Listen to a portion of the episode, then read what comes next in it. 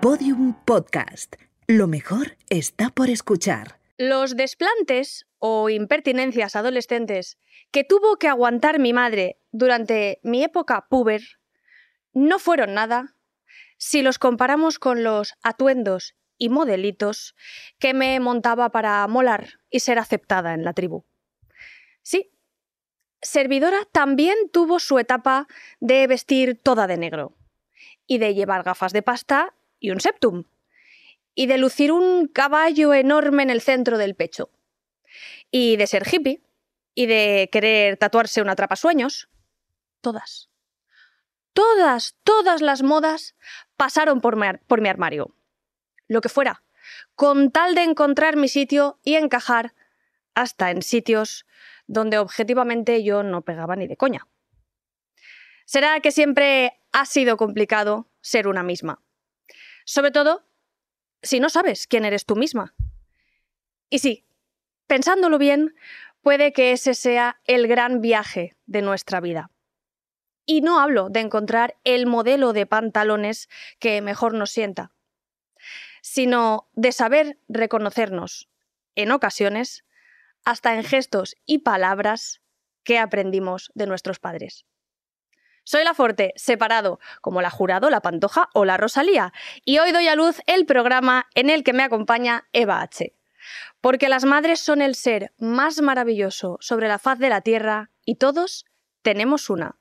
Eva, prepárate, porque hoy queremos saberlo todo sobre tu madre. Otra vez como una tonta mirando por la ventana. ¿Pero qué hace la criatura hasta las 6 de la mañana? Y este cuarto, una leonera, siempre oliéndome a cerrado. Luego, mami, tengo hambre, no me pisen los fregados. Y le digo, cualquier día voy a coger el autobús. Y me dice, cuando quieras, pero apágame la luz. Ay, sino que vaya al podcast de la Forte y que hable.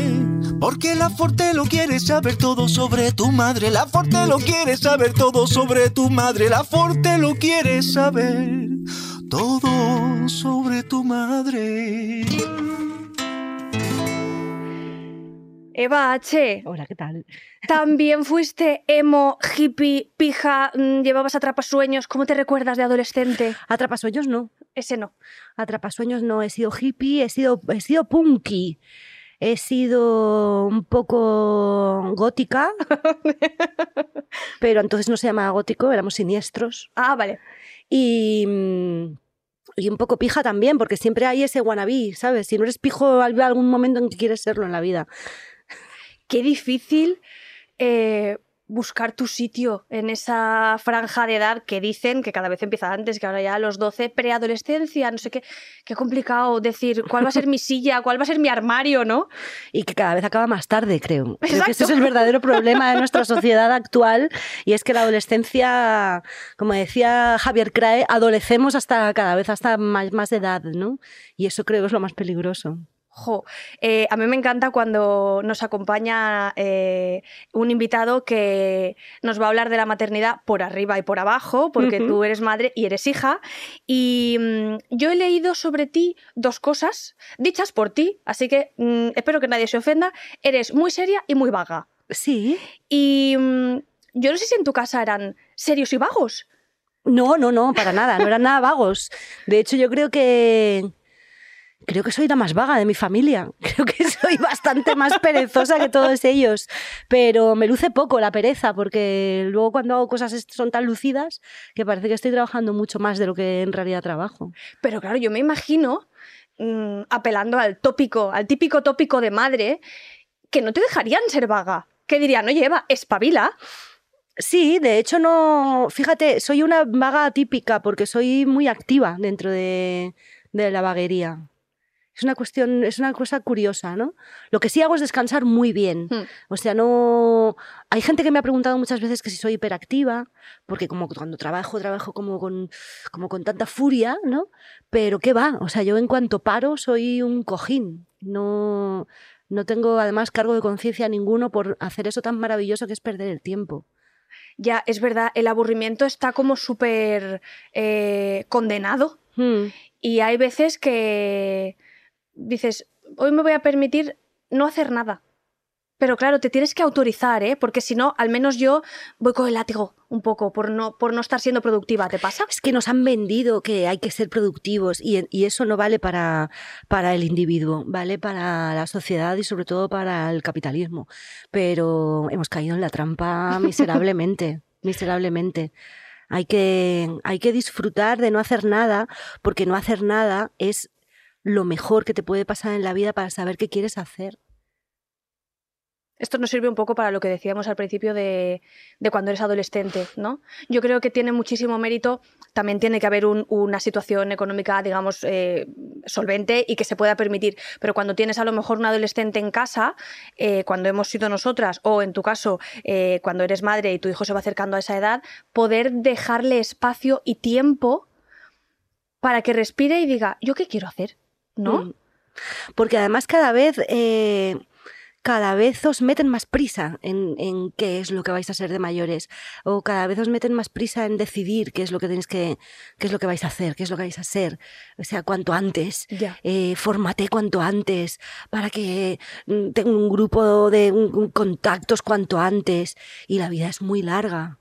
Parece que no, porque además también eh, vivimos en, una- en unos, mm, en unos momentos de, mm, de, de- de- de lo instantáneo, ¿no? Mm. Del, del- de lo perecedero, de que todo es súper rápido y va muy rápido y se termina, eh, empieza y acaba, empieza y acaba, empieza y acaba. Eso no favorece nada la concentración ni favorece nada el pensamiento. Entonces hay una cantidad de estímulos tan Sí. grande que, creo que es el momento de la historia en el que es más difícil decidir algo, ¿no? Y, y tomarse las cosas con calma. Y difícil también, Eva, yo creo, eh, aparte de, por supuesto, lo que dices, concentrarte en algo que te genere em, tanta curiosidad que digas, voy a estar mucho rato, ¿no? Ahora, por ejemplo, vamos a hablar de, de tu película, de la película que estás dirigiendo, pero ahora, por ejemplo, que eh, ha habido una tendencia a hacer eh, largometrajes muy largos, Mm. muy largos, eh, claro, yo me planteaba, ¿qué haría yo durante tres horas seguidas, ¿no? Y hay cosas que sí, yo vería tres horas a Rosalía, o tres horas a Leiva, o... Pero confieso, y no sé si me enorgullezco de esto, pero tampoco haría tantas cosas tres horas. Entonces creo que, co- que coincido contigo en lo de la inmediatez, el contenido rápido, el ca- cau- cautivarte tanto para que en un vídeo de 15 segundos te quedes conmigo. O Mm. sea, es la bomba. Sí, pero es muy fuerte porque al final también esa consecución tan rápida de, de todo lo que nos sucede eh, te, te elimina también la longitud del placer. Ya. O sea, no somos capaces de disfrutar de algo, o sea, de saborear algo porque ya está llegando lo siguiente, ¿no? Y eso es... Yo me alegro mucho de, de haber vivido en, en mi época y, que, y no haber vivido en esta, porque realmente creo que lo tenéis, mm, lo tenéis más difícil. A mí me encanta, me está encantando y maravillando que me metas en una generación tan joven. Es estupendo, es porque hoy Carlos Eres me ha muy maquillado muy joven. joven. Eres muy joven. Bueno, igual no tanto, pero, pero bueno, sí coincido contigo en que ahora mismo es, eh, va todo a una velocidad Hmm. eh, pasmosa. ¿Qué te, mm, ¿Qué te dejaba a ti embobada durante horas cuando eras pequeña? Pues mira, leer. Pero fíjate que leer mm, fue un hábito que yo adquirí por puro aburrimiento. Porque no tenía nada que hacer una tarde y estaba tan podridamente aburrida que agarré un libro Mm, y resulta que me encantó. Entonces, a partir de entonces vi que eso era una, una posibilidad muy buena para, para echar mucho rato. Porque claro, nosotros no teníamos, yo recuerdo en, en mi infancia las, hor- las- la cantidad de horas que teníamos sin hacer nada, ¿no? sin que pasara nada. La hora de la siesta, por ejemplo, mm. era algo, Para los niños, aburridísima. para los niños era un horror. Claro. Era un horror porque mm, tenías que estar en silencio, eh, no, no- no se hacía nada. Había que estar esperando a que los mayores se despertaran Hmm. para ya las actividades de la tarde. Y el aburrimiento conduce a la imaginación y la imaginación conduce a la creatividad. Al final creo que es un... Es verdad que por un lado ahora lo que pasa es que se reciben tantos estímulos que es verdad que puedes de pronto eh, pensar en algo que no se te hubiera ocurrido jamás y y tirar por ahí y encontrar un placer que, que, que, te vaya a nutrir durante X tiempo, mucho o poco, o toda tu vida, o a lo mejor 10 minutos, pero, pero no hay, no hay, no hay posibilidad de, de vida contemplativa. Tú como madre, ¿cómo encuentras ese equilibrio? Mm, porque hoy en día yo creo que a los nueve ya están pidiendo móviles, o Sí. ocho. Mm. ¿Cómo se trata de, de aplicar ese sentido común a, a- a tu hijo? Es decir, uf, Es muy difícil aplicar ese sentido común cuando yo como adulta y como madre también estoy súper enganchada al móvil. Porque al final es, eh, tenemos al alcance de la mano todo lo que necesitamos. Ya no nos hace falta comprar un periódico, no nos hace falta ver un informativo en televisión. eh, todo está ahí. Sí. Nuestras relaciones sociales, eh, nuestra capacidad de cotilleo, de información, para gente de búsqueda de información, de- hasta el sexo. Sí. Y entonces, claro, ¿cómo voy a, yo a decirle a mi hijo, mira, eh, mm, te voy a poner unas horas en las que vas a, cuando yo estoy Claro. mirando el teléfono cada mm, cinco minutos para ver si tengo un mensaje, ya sea de trabajo o sea de amistad, o sea, o a lo mejor, yo qué sé, o porque estoy jugando a algo, Mm, ¿sabes? O mm. sea, al final es un, es un arma, es un arma peligrosa, pero, a ver, no sé, yo calculo que que en el, en- habrá, un- habrá algún tipo de caletre, ¿no? Quiero decir, o sea, que, que tendremos que, mm, como padres, mm, tendremos que confiar en que, en que mm, nos ven haciendo otras cosas, ¿no? Porque Leyendo, al como final, claro, leyendo, leyendo o cocinando Mm. o dando un paseo sin, sin objetivo, nada más que deambular, ¿no? Yo soy, como soy muy buena haciendo todas esas cosas, pues entonces, eh, y creo que como madre lo mejor que podemos hacer es, es dar ejemplo, Mm. pues al final cruzar los dedos y pensar que bueno que no va a ser un, un pobre desgraciado atrapado por la productividad y por y por y por La pantalla. la super la supercomunicación ¿no? Sí, sí, sí. Eh, cuando tú eras pequeña, en casa tengo entendido que tu padre era el guasón y tu madre la seria. ¿Era así? Tal cual. No, no, no, no exactamente. Mi madre también tiene un sentido del humor muy bueno. Lo que pasa es que mi padre tiene un punto un poco más espectacular. Pero hay muy buen sentido del humor. Los dos siguen vivos y con mucha salud y con y además cada vez con mejor carácter, porque yo creo que con la edad eh, uno se va dando cuenta de que las cosas son cada vez menos importantes, o sea que las cosas importantes Ya. son muy pequeñas, son muy pocas, son la salud y, y el acostarse más o menos contento, ¿no? A lo largo no es del poco, día. ¿eh? A mí me parece Claro, creo que es el objetivo de la vida, realmente eso. Sí, sí. O sea, no, no, no morirte demasiado temprano o por lo menos no morirte antes de que te apetezca y, y acostarte satisfecho de alguna manera, ¿no? Pero, pero sí, mis padres son los dos educadores, han sido los dos profesores toda su vida, absolutamente vocacionales, Mm. con lo cual han sido súper profesionales, dedicados, nada perezosos y Nada, vagos. nada vagos y con un con una capacidad intelectual muy buena, con una muy buena cultura y, y que han sabido criarnos bien, ¿no? O sea, yo creo que yo creo que pueden estar orgullosos, ¿no? De, de lo que han hecho.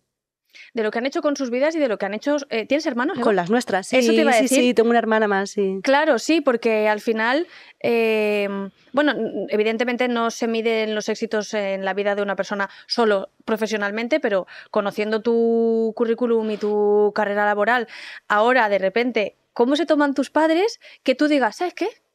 Que voy a dirigir una peli. Y, y claro, y en casa dirán, bueno, la chiquilla esta ahora quiere. ¿Cómo, cómo se han tomado? Pues con estupor al principio, desde luego. Bueno, yo también me lo tomé con un poco de estupor. A mí Mm. me, me ofrecieron Alex de la Iglesia y Carolina Bank, que son Carolina. los, los propietarios de Poughkeepsie Films, me ofrecieron desarrollar este, este, este guion de Helen Morales y hacer una película de ello. Entonces eh, yo pensé, "Mm, están locos. Pero si ellos confían, porque no voy a confiar yo en mí? Y cuando se lo dije a mis padres, mis padres llevan ya muchos años que yo creo que mm, yo creo que se pueden esperar cualquier cosa de mí.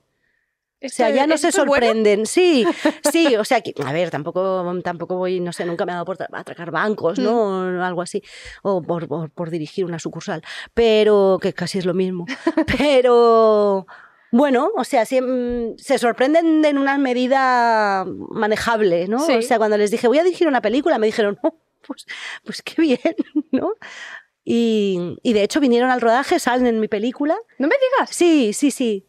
Sí, porque un rodaje es un espectáculo, un rodaje Claro. es un acontecimiento en sí mismo, es un aparato mm, grandioso. Yo creo que de todos los trabajos que he hecho ha sido el más complicado, pero también el más del que más orgullosa estoy. Y, mm, y ellos, que son segovianos, y con eso quiero decir que no somos muy dados a- al halago y a, mm, a expresar los sentimientos eh, de una forma afectiva, aunque yo sé que el sentimiento, por supuesto, está. Pero no, no, pero Eh, no para afuera. No, Está pa' no, dentro. no para- está muy para adentro, está muy para adentro. Y es una, es una discreción que, que yo al final mm, la valoro y, mi- y me gusta mucho. O sea, Mm. de hecho, la gente que es demasiado expansiva, a mí de entrada me, me cuesta un poco, me cuesta un poco. Y el halago no lo llevo muy bien, el halago con palabras Mm. eh, mm, me resulta... Pero darlo o recibirlo. Las, las dos cosas, Ya. sí, pero sobre todo recibirlo. Recibirlo me. Bueno, ya está, es como, bueno, ya, ya está. Oye, te adoro, me- todo lo que haces está genial. Es como, vale, vale, venga, vale, Ya. ya está, ya está, ya está dicho, Ya. gracias, lo entiendo, venga, lo- lo- me ha llegado. ¿Sabes? Me cuesta. Pero fíjate que ellos. eh, ha sido la única vez, la única vez que han expresado con todas las palabras qué orgullosos estamos de ti y esto es espectacular. O sea, y no porque yo sé que han estado muy orgullosos de todo lo que he hecho antes, pero no han podido remediarlo. Y es que un rodaje es algo muy, muy grande. Ay, se me ha puesto la piel de gallina, qué guay. Sí, qué guay recibir ese. Sí, porque de tus padres supongo que no te chirría ese halago, porque te dirían también si no estuviera bien la cosa, me imagino, ¿no? Que Claro. En alguna ocasión te habrán dicho, Eva, esto yo no lo veo. Sí. Bueno, han sido siempre muy respetuosos porque además, claro, o sea, todo el mundo del espectáculo y todo lo que yo he hecho durante toda mi vida es un... Mi trabajo es el pequito y es la parte visible ¿no? Mm. de, de todo lo que he hecho y, y siempre han sido muy cuidadosos con, con lo que es el, el grueso del trabajo, de la cantidad de gente que hay siempre detrás de un proyecto, ¿no? Pero desde mis primeros años, cuando hacía teatro, eh, han estado siempre contentos, pero sí que ha habido veces que han dicho, muchas esta función, pues la verdad que tampoco me ha gustado mucho, o, o bueno, o este programa que estáis haciendo, pues me gustaba más el otro, ¿no? Pero, pero sí, sí, o sea, lo del cine los, les ha dejado flipados. ¿Y a tu hijo? ¿Qué te ha dicho él? Porque claro, yo, yo mm, lo que dices tú, ¿no? Como has, has empezado, eh, has tocado tantos palos de esta profesión que es tan amplia, mm, yo supongo que a ti te seducirá también un poco salir de cierta rutina, entre comillas, por Dios, Sí, y decir, mira, un reto nuevo. Y ya sabemos lo que han opinado por arriba, pero ¿qué han opinado por abajo? Pues mi hijo yo creo que está un poco... Un día me dijo que, claro, no había, no había pensado en eso, que, que claro, porque él no sale en la película. Ay, mi vida, claro, Hombre, pues pero es que no había sitio. Bueno, seguro que podría haber alguien pedido el pan y ese tenía que haber sido tu hijo. Pues mira, no, porque es que resulta que la película se desarrolla por la noche y no hay, no hay, no hay niños, no hay, no hay, no hay, no hay infancia en la película. Eh, le tendré que buscar un sitio en- en- si vuelvo a dirigir otra vez. Porque además eh, es- él ha estado en la Escuela Municipal de Arte Dramático Mm. y le, le gusta, le gusta Bueno, le toca, ¿no? Lo que ha visto en casa. Tema, claro, Claro. efectivamente. Y, y tengo muchas ganas de que vea la película porque todavía no la ha visto y, y a ver qué, a ver qué le parece.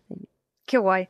Oye, cuando, por ejemplo, em, empezabas, bueno, o, si- o sin estar muy al inicio de tu, de tu carrera, eh, cuando hacías una función y resulta que el teatro no estaba de estos días que dices está lleno y tal y cual, ¿qué consejos te daba tu madre?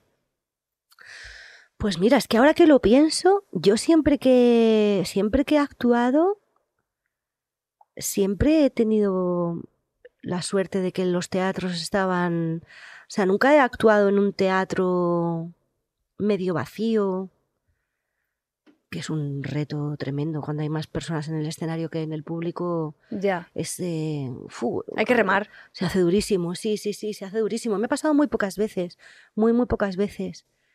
Pero no, siempre que han, siempre que han visto alguna función estaba la cosa, estaba la cosa florida.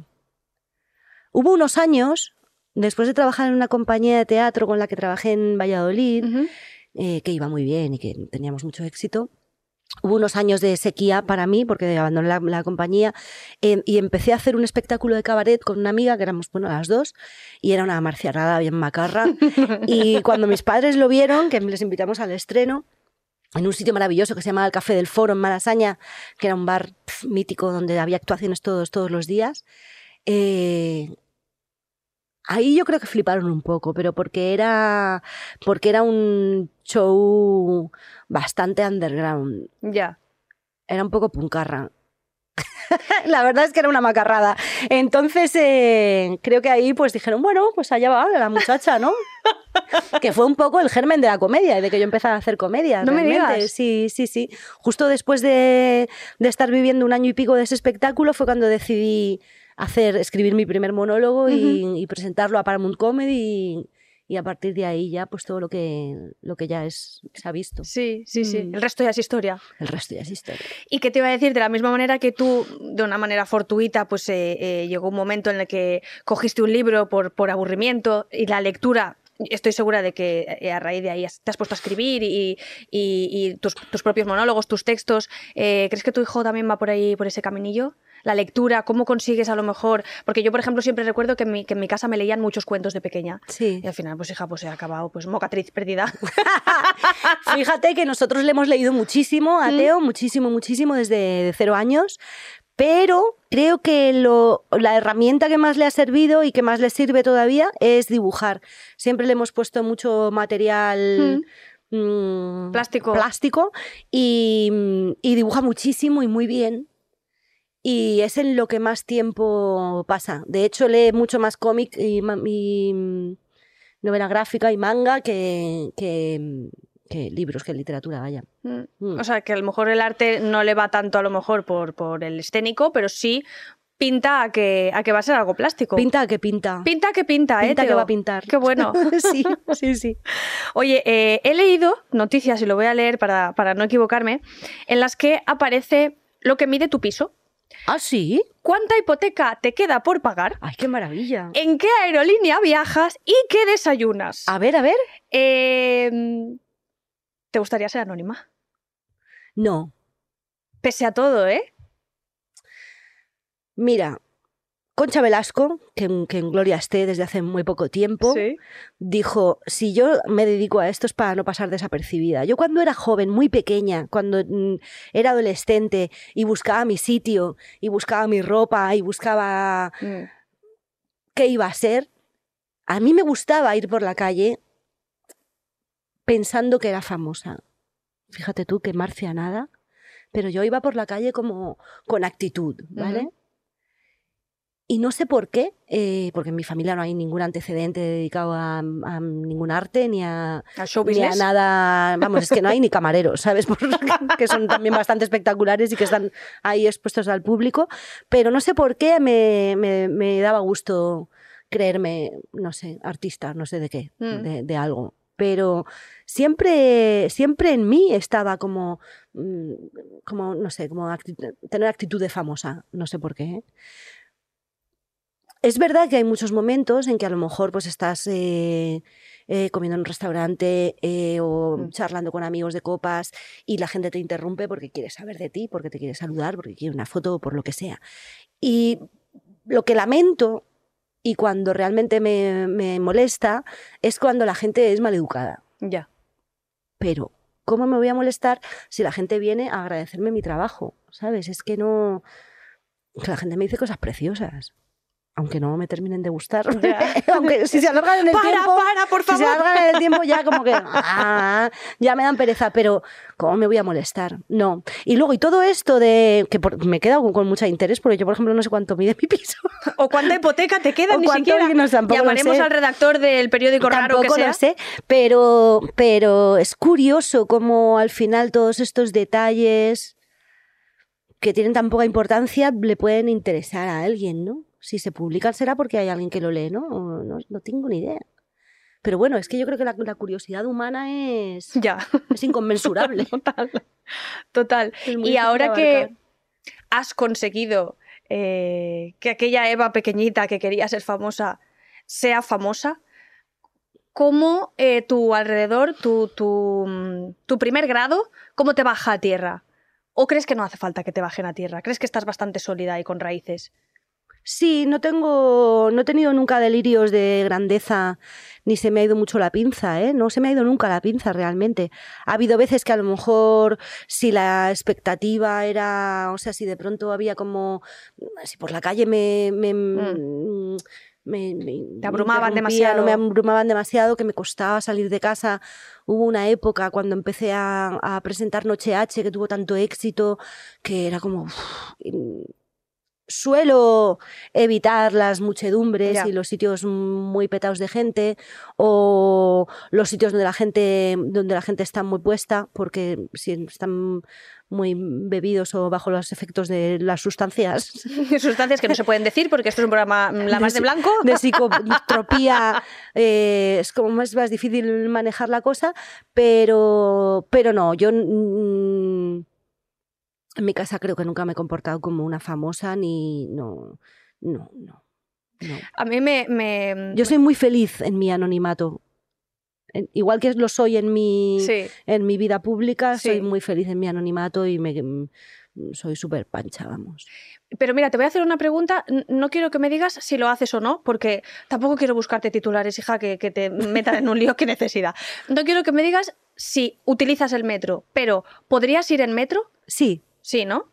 O sea, por eso es el anonimato, ese cómodo que quieres decir, ¿no? Que es como, bueno, puedo estar bien y puedo... est- Estás, yo creo, en un, en un, en un círculo protegida, tranquila. De todas maneras, es diferente cuando, cuando por ejemplo, salía a diario en televisión, eh, era mucho más problemático que, que ahora.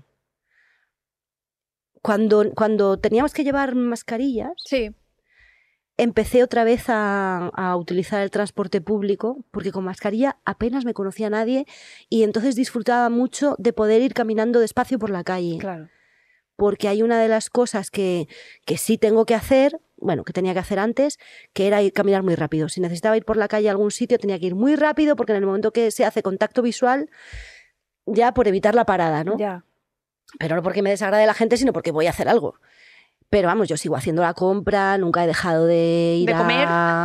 De comer, de comer. nunca he dejado de comer, ni de ir a bares, ni de quedar en sitios, ni de ir a las tiendas, ni de, ni de, ni de ir a los sitios, vaya. O sea que no, no. Y me gusta mucho ir en autobús, por ejemplo. A a mí también, porque hay veces que llevo tacones y las escaleras del metro arriba y abajo me trastocan un poco. Es un poco, es que la vida con tacones Sí, sí. A mí, a mí me gusta, pero es verdad que es un poco un poquillo más es complicado. duro, es Sí, duro, es duro, es sí, duro. sí. Pero sí, sí, puedo ir en metro. Puedo ir en metro.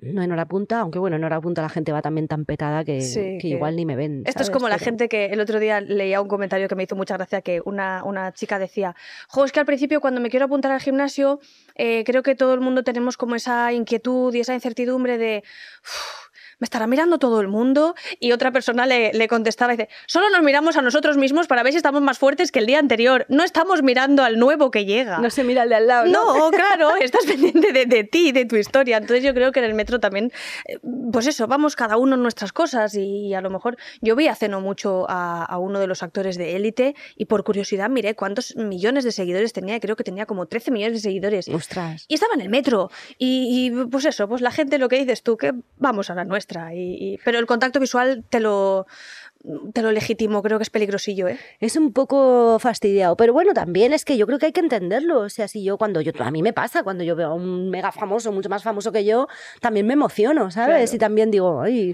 a ver si, a ver si hay, a ver si sucede una charla. Yo no voy porque no entra en mi, entra en mis planes, pero es normal. Yo Claro. cuando la gente me ve y se pega ese sorpresón, Bueno, no me queda bien. otra más que pues ser simpática y Sí. ¿De quién es fan tu madre? ¿Qué famoso tu madre sí que diría? Mira, Eva, yo voy a pedirle una foto, lo siento mucho, pero voy a ir. Espérate, ¿a quién le fue mi madre a pedir una foto hace poco? ¿Dónde estábamos? Que dijo, ah, pues yo voy a hablar con él. Ah, con Wyoming. Mira, fíjate, Con Wyoming, porque cercano además... para ti, que, que Sí. pensaba que ibas a decir Luis Miguel, iba a decir tela, ¿eh? Ya, no, no, no, no, no. Bueno, hombre, supongo que será muy fan también de, de- de otra gente más inalcanzable, no lo sé. Pero de Wyoming, porque es que además habían sido vecinos. Anda. Habían sido vecinos durante, durante su juventud. Mm. Vivían en, vamos, en la misma calle. Y nunca habían coincidido. Pero entonces, claro, y yo a mí me dio un poco de vergüenza porque me dice, me- claro, me dice, "Oh, está Wyoming. Y yo, mamá, mam- mamá, por favor. Porque estábamos en un entorno vacacional en el que Sí. no. Mamá. Y dice, voy a decirle algo. Digo, "No, no, no, mamá, digo, bueno, espérate que le voy a preguntar. Yo antes, ya ves tú qué tontería, ¿sabes? Que si hubiera ido mi madre, pues yo qué sé. Ya, y no, y al final, bueno, pues nada, tuvieron una charla y estuvieron hablando de cosas. Eh, De vecinos. de- claro, que podían hablar, vaya, que es que conocían a mis padres, a, o sea, a, mis, a, mis- a sus padres, a mis Sí. abuelos, a mi, mi tío, en fin, em, que, que, bueno, pues tuvieron ahí una charla, pero me... A mí me, me- a mí me soy muy pudorosa, yo soy muy pudorosa con, con el tiempo de los demás, ¿no? Y, y me pareció un poco de mamá, mamá, por favor. Y que te iba a decir que él, eh, ¿qué le dicen tanto a tu madre, sus amigas, sus compañeras del trabajo, ¿no? Que dices que, que trabajaba eh, profesora o maestra, no sé qué me has dicho. Sí. Eh, ¿Qué le dicen de ti y qué le dicen a tu hijo? Pues a mi madre le dicen todo el rato, cada vez que yo aparezco en cualquier lado, eh, se lo dicen a mi madre, porque yo muchas veces ni le digo Sí. dónde voy a ir o... Oye, que me ha dicho fulanita que el otro día te vio en no sé dónde. Todo lo que tenga que ver con televisión o con alguna publicación en papel Sí. eh, es lo que, le, es lo que le- les dicen a mis padres, ¿no? Pero hombre, tú infórmale de tu cotidiano. Claro, di- dile, Sí, pero vete bueno, pasándole el planning porque si no, no... no, la verdad que no, no, no le comparto la agenda. La verdad, no, no no tenemos el web calendar, no lo tenemos, no tenemos juntas.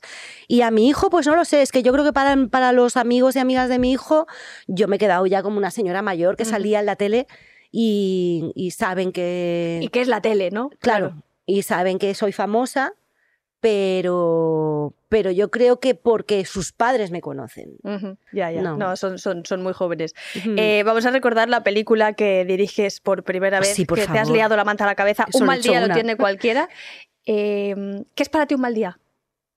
Para mí, Sí, pero no te me pongas súper tremendista, en plan, se murió un amigo, que eso ya lo voy Hombre, claro, bueno, eso es lógico, ¿no? Para mí un mal día es eh, un día en el que, fíjate, que siendo vaga, es un día en el que no haya hecho nada que me haya producido placer. Por ejemplo, un mal día seguro es un día en el que no he comido bien. Mm. Y por bien no quiero decir cosas caras, sino cosas ricas. O sea, no comer bien me sume en la tristeza. Pero bien... Fíjate, ¿eh? qué cosa tan... No, pero por saber si estamos entendiendo, porque el otro día, por ejemplo, yo cuando estaba con la regla, le decía a una amiga, jo, me he hecho un mix de verduritas, no sé qué, Y me dice, un mix de verduritas, pero que es una cobaya. Y dice, tía, pídete una hamburguesa y chocolate y no sé qué. Y me pasó lo mismo que a ti, que dije, es que si no como bien, es que me voy a sentir peor, porque necesitaba como alimento bueno. Estamos hablando de eso. Una cosa de sa- saludable. Un poco sí. No, no, no, yo no estoy hablando de saludable necesariamente. Estoy Tú hablando, elaborado. No, estoy hablando de algo que esté bueno, o sea, sobre todo de buena materia prima. Da igual que sean unas lentejas bien hechas. Pero si he tenido la mala suerte de comer en un sitio y no estaba bueno porque no estaba hecho con cariño o, estaba malo, o no he tenido tiempo para, para dedicarle un tiempo a la comida, se me viene un poco abajo el día. Pero eres cocinillas. Sí, Ah, vale. sí, sí, sí, sí. Pero bueno, que a lo mejor se me arregla una bolsa de chetos, ¿sabes? O sea, Sí, bueno, podemos, podemos o contrarrestar. sea, que yo tampoco es que haga toda la comida saludable. De hecho, hay mucha gente que me, dice- me pregunta que si soy vegana o vegetariana. Y no sé por qué tengo cara de vegana. No Debe ser por ser mujer, ¿sabes? Sí, no es una cosa como, como cuando pides eh, un plato vegetariano y otro con carne, el vegetariano se lo van a dar a la chica de la Sí, pareja, ¿no? sí, Esas son sí. cosas. Sí, las de las chicas que todavía no- comemos césped. Sí, no sé. Una cosa, somos el druida de Asteris, no lo sabemos. Pero Pero te defiendes, con la cocina te defiendes y, y dices, jo, si hoy he tenido tiempo. no, mucho más que me defiendo, cocino muy bien. Ah, eh, buenas tardes, hoy David Muñoz nos acompaña. Cocino muy bien. sí, ¿eh? Cocinas muy bien. Sí. Claro, y ese mal día, eh, si te toca trabajar y darle a la chirigota, o incluso, como te ha ocurrido, estás en un tanatorio y te piden fotos. Sí, ¿por dónde sales? Pues por la verita de en medio, como todo. Es que hay que naturalizar la vida, es que, es que las cosas son así. Es que son así, es que al día siguiente irá mejor, es que tampoco nos tenemos Ya. que dar tanta importancia. A mí eso me pasa cuando alguna vez eh, tengo alrededor a gente que duerme muy mal y a mí se me da súper bien dormir. Mm, qué bien. Sí, y entonces si alguna noche, joder, por lo que sea, pues chica, estoy comiendo techo, no me enfado. Pienso, bueno, pues mañana sueño, pues ¿qué le voy a hacer, no? Entonces coincido un poco en lo que dices tú en, pues es que tampoco... Ya soy un poco como tus padres, que ya estoy relativizando. Hay que relativizar todo, pero es verdad que es una fast- un fastidio enorme, porque, por ejemplo, no dormir bien, igual que no comer bien. Eh, ¿Por qué se me va a torcer a mí el día por no comer bien? Pues ya comeré bien mañana. Exacto. Pero es verdad que a veces estamos más sensibles, ¿no? Mm. Por lo que sea. Y el, y el placer es necesario para la supervivencia. En fin, eh, Eva, nos vamos a despedir ya, pero eh, te voy a hacer antes de que salgas por esa puerta las preguntas random de la Forte, que son tres preguntas absurdas que a todo el mundo le hace mucha gracia que yo haga, así es que yo me debo a mi público. Vale. La primera pregunta es, ¿qué es lo último que te ha dolido? Lo último que me ha dolido, pues la garganta. Que, que he, pasado, he pasado una semana, todavía tengo un poco de mocos, no sé por qué, tenía un constipado raro Sí. y me... No, es que no suelo tener dolores. Entonces, Oh, qué bien. Sí, sí, sí. Y, y me- me- es lo, esto es lo último que me ha dolido. Y dentro de, además de vegana, eh, cuando, te, Falsa vegana. Falsa vegana. cuando, cuando te duele algo, enseguida recurres a fármacos y tal, porque yo soy... uf, Sí. Tú también. No, no, no, suelo aguantar bastante bien. Tengo el umbral del dolor bastante alto. Mm. Entonces suelo suelo intentar no, de hecho, de hecho tomo muy pocas veces medicamentos, entonces me hacen mucho efecto. Claro. Es muy guay, pero soy muy agradecida, soy muy barata para la farmacopea. Siguiente pregunta, ¿llevas los pies presentables? Sí, Pasarían revista a una madre. Eh, viene ahora tu madre, te mira los pies y dice, oye, muy bien, mi hija. sí, están limpios. ¿Mm? La pedicura no está no está hecha de de, para una sandalia de verano, pero pero está bien. O sea, está para una sandalia Está de para el mes de diciembre que estamos. Está bien, está bien. Yo tengo muchos callos, porque Sí. hice ballet clásico, entonces Anda. tengo los pies bastante destrozados. Eh, y tengo callos por formación morfológica del Mm, pie, eh, pero incluso ahora están, están, están cuidados. Bueno, oye, si- siempre es una alegría saber que mis Esto invitados... es un fetichismo aquí de, de pies Mira, de hija, pronto. yo no sé por qué, pero a mí me interesan estas cosas. Ah, muy bien. Igual que me interesa saber si eres de ducha nocturna o ducha matutina. Matutina. Matutina. Mm, ya decía yo que olías bien. Sí, gracias. Sí, sí, además me resulta muy difícil salir de casa sin ducharme. Aunque esté limpia, quiero decir que, Ya, ya, ya. que no soy una persona que tiende a sudar ni Sí, que no vienes de no poner tengo un olor en- corporal Sí. tampoco demasiado a no ser que no, no, no, sea, no, casi nunca sudo pero me cuesta mucho me cuesta mucho salir de casa sin ducharme ¿Mm? y no me puedo duchar sin, sin lavarme el pelo Sí, bueno. No es un podcast de peluquería, así es que no tengo nada que añadir a este comentario. Pues gracias. pues nada de nada eh oye ¿me vendrás a ver la película Hombre, perdóname, por supuesto, un mal día lo tiene cualquiera, pero solo para juzgar, porque lo que hacemos en España es eso, es juzgar como lo has hecho en Vale. tu primera vez dirigiendo una película. Jolín, pero que me ha costado muchísimo Hombre, esfuerzo. claro que te ha costado, vida favor. mía, pobre. O sea, que ha sido muy duro.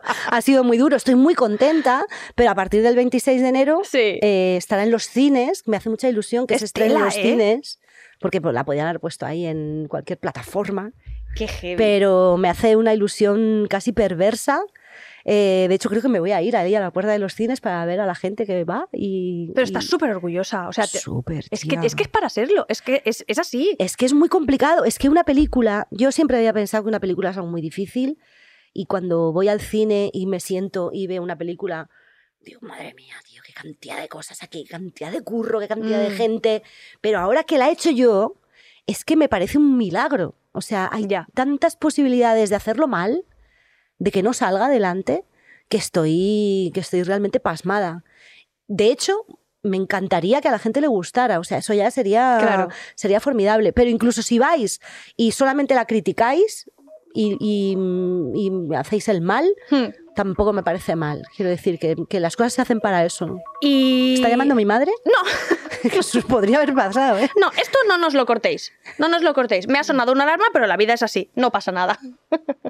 Es Te así. quería decir, em, ¿te has picado? ¿Harás otra? Creo que sí, tía. Te ha picado el gusanillo, ¿eh? Mira, durante el rodaje creo que tuve el peor día de mi vida.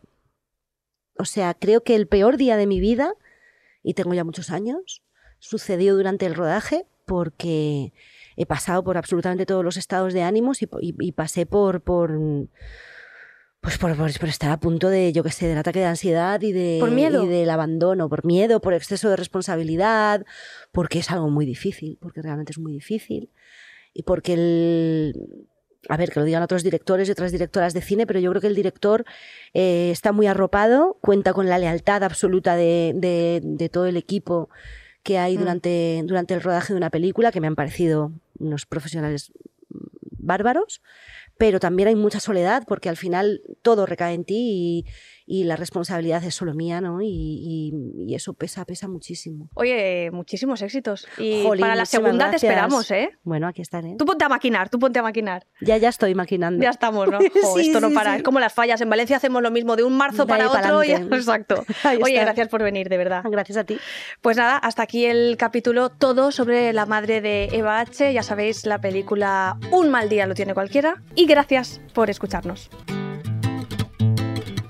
Todo sobre tu madre, un podcast original de Podium Podcast, presentado y escrito por La Forte. Producción, Javi Caminero y Rubén Oyu. Diseño sonoro, Nicolás Solís. Realización audiovisual, Bea Polo. Maquillaje y peluquería, Carlos Moreno. Música original, Keru Sánchez. Producción ejecutiva, Sergio Barreda, Lourdes Moreno y Eugenio Viñas.